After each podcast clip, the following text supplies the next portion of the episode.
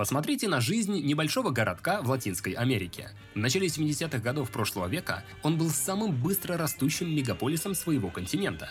По улицам ходят девушки в ярких платьях, мимо пролетают блестящие авто, а из каждого угла доносится популярная западная музыка. А вот этот же город сегодня. Это Каракас, столица Венесуэлы, одной из самых опасных стран в мире, где большая часть преступлений остаются нераскрытыми. Все потому, что треть местного населения не может найти работу, валюта обесценивается на сотни процентов в год, а власть погрязла в коррупции. Что же превратило Каракас из процветающей страны в самый депрессивный регион Южной Америки всего за 50 лет? Ответ таится под землей. Это нефть. В Венесуэле ее начнут массово добывать в 1914 году, потому что окажется, что этой нефти у Венесуэлы больше всех в мире. С 1935 года страна будет жить только за счет экспорта черного золота. И огромные нефтяные доходы позволят венесуэльскому правительству разбрасываться деньгами направо и налево, а обществу закрыть глаза на многие нерешенные проблемы. Но когда в 80-е цены на нефть рухнут, экономика Венесуэлы начнет разваливаться с такой скоростью, что страна за несколько лет из самой богатой части Южной Америки станет самым бедным и опасным регионом континента. И Венесуэла – это далеко не исключение.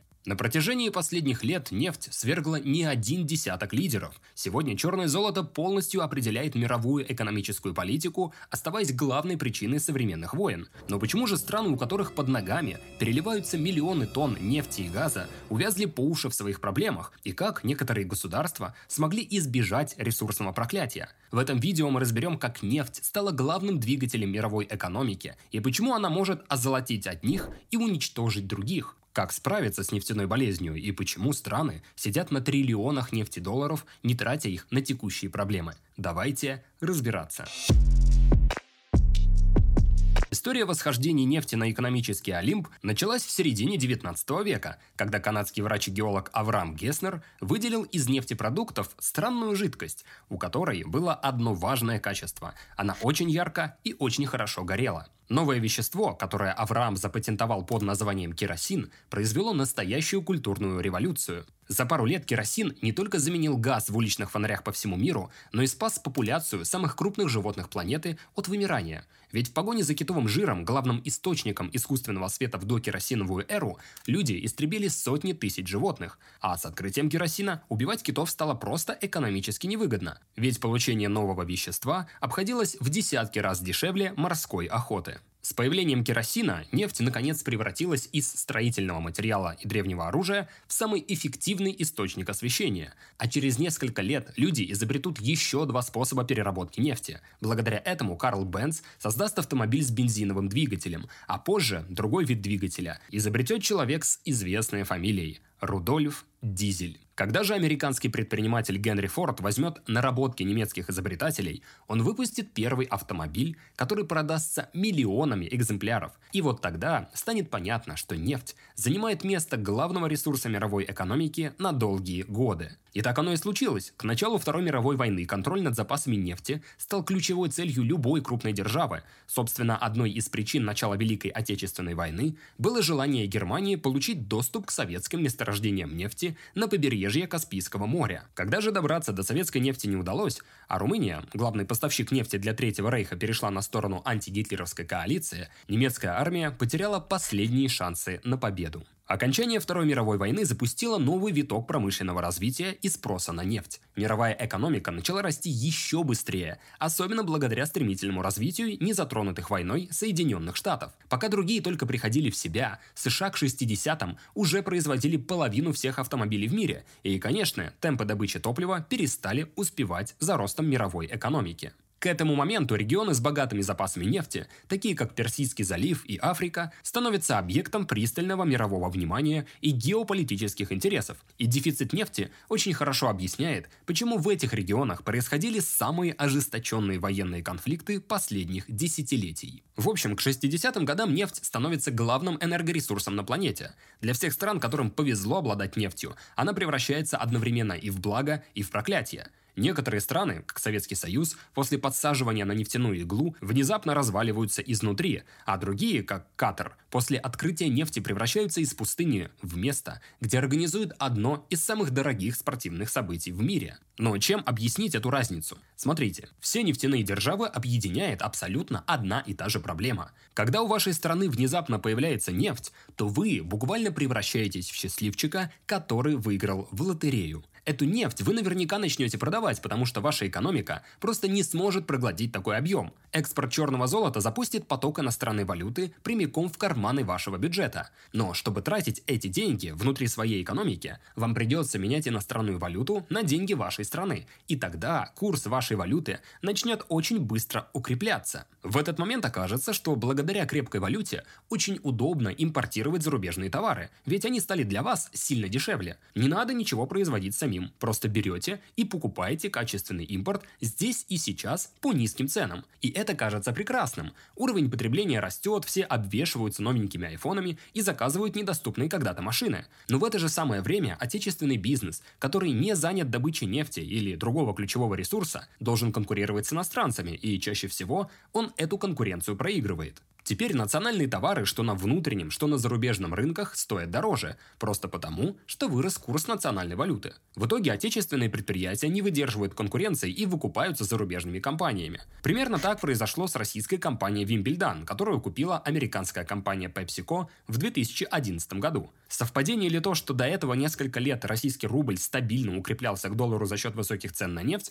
предлагаю поразмышлять в комментариях. Кто-то скажет и по делам такому бизнесу, ведь именно так работает конкуренция. Выживает сильнейший. Но если государство пускает этот процесс на самотек, то рано или поздно рынок наводняют зарубежные фирмы, которые становятся крупными игроками и диктуют на нем свои условия. И вроде бы государство должно всеми силами этому препятствовать, ведь на кону самое важное – экономический суверенитет страны. Но зачем решать туманные проблемы из будущего, если у вас под ногами уже есть нефтяные миллиарды? Так что, когда в страну и так льются ресурсные деньги, у элит нет серьезных стимулов проводить налоговые и бюджетные реформы. Но не все так просто. В той же Венесуэле середины 20 века, конечно, не велись никакие дискуссии о бюджете, потому что денег было навалом, и власти занимались бесконтрольными субсидиями, то есть попросту затыкали дыры нефтяными деньгами. А вот если бы они думали об импортозамещении, развивая и другие отрасли экономики, то все точно сложилось бы иначе. Тоже да, об этом подумали. Так правительство Венесуэлы в 60-х и пыталось это делать. Для выхода из нефтяной ловушки власти выделяли миллионы боливаров на поддержку промышленности. Правда, это не помогло, потому что бизнесмены боролись не за повышение качества продукции и рост производства, а за доступ к этим самым бюджетным деньгам. Позже министр финансов Венесуэлы скажет так. Самым важным оружием министра финансов, который сталкивается с многочисленными бюджетными запросами, является его способность сказать «денег нет». Но как я мог это сделать при таком количестве денег? Когда же в 80-е нефть подешевела, правительство Венесуэлы отменило многочисленные бюджетные трансферты что бизнесу, что простым людям. В итоге страну захлестнули массовые беспорядки, которые получили название «Каракасо». Это неудивительно, ведь когда вы живете за счет одного ресурса, весь ваш бюджет, социальная стабильность и суверенитет зависит от непредсказуемых колебаний цен на один мировой товар. Но стоп! Есть же богатые нефтяные страны, которые прекрасно живут как раз благодаря своим ресурсам. В чем их секрет? Почему они не похожи на Венесуэлу, Мексику или Нигерию? Потому что эти страны не тратят все свои нефтяные деньги, а складывают их в отдельную кубышку, которая называется стабилизационным фондом. Эти фонды нужны для того, чтобы когда у государства не будет хватать денег на выплаты пенсий или на другие бюджетные расходы, то можно будет использовать нефтяные средства. Для того, чтобы наполнять стабфонды, применяются бюджетные правила. Это такой порог отсечения. Допустим, если нефть стоит дороже 50 долларов за баррель или доходы бюджета от продажи нефти превысили миллиард долларов в этом году, то излишек поступает в стабфонд. Каким будет это правило, правительства стран определяют самостоятельно. Благодаря стабилизационному фонду в экономику разом не вливаются дополнительные деньги от экспорта, и поэтому не возникают те проблемы ресурсного проклятия, о которых мы говорили ранее. Это часто не понимают или не хотят понимать различные популисты. А потому идеи срочно потратить деньги из фонда на строительство, образование и прочие экономические цели быстро проникают в массы. Ровно так происходит из года в год в Норвегии. Но когда к власти там приходит очередная оппозиционная партия, то она почему-то не спешит воплощать эти идеи в жизнь. А все потому, что давно известно, к чему приводит политика растрат. Так что новая власть объясняет населению, что они переоценили возможности стабфонда, и история начинается сначала. Кстати, именно Пенсионный фонд Норвегии является самым крупным стабфондом в мире. В настоящее время ему принадлежит полтора процента всех акций на планете. Норвежский фонд владеет акциями Apple, Nestle, Microsoft, Samsung и еще примерно 9 тысячами компаний. Это, конечно, не частный фонд BlackRock, который владеет 5% всех компаний в мире, но для пенсионного фонда просто поразительный результат. И такие масштабные инвестиции, на секундочку, проводит далекая северная страна, которая буквально стоит на камнях, потому что для земледелия пригодно менее 3% ее территории. Однако, благодаря правильной бюджетной и налоговой политике, Норвегия регулярно занимает самые высокие строчки в рейтингах счастья и благосостояния населения. Однако помимо Норвегии, свои фонды есть у десятков других стран. И пусть самые крупные фонды собрали именно экспортеры нефти, далеко не все из них так успешны, как Норвегия. Если разместить страны в виде кружочков, где размер кружочка – это разведанные запасы нефти в этой стране, то мы увидим, что среди нефтяных гигантов с наибольшим уровнем дохода и наименьшим уровнем безработицы числится Катар, Эмираты, Канада, США и Саудовская Аравия. Еще где-то среди них затесалась наша Норвегия. Во второй группе с умеренным уровнем безработицы и средними доходами располагаются Россия и Казахстан, а в третьей – Венесуэла, Ирак и Иран, которые, несмотря на богатейшие запасы нефти, не могут похвастаться стабильной и процветающей экономикой. Сильнейший эффект ресурсного проклятия сказывается на этих странах потому, что они не смогли диверсифицировать свою экономику. По различным причинам, главным образом политическим, эти страны не привлекательны для иностранного капитала. Никто не готов вкладываться в их экономику, где не сегодня, так завтра твои активы национализируют, а защитить свои права будет невозможно.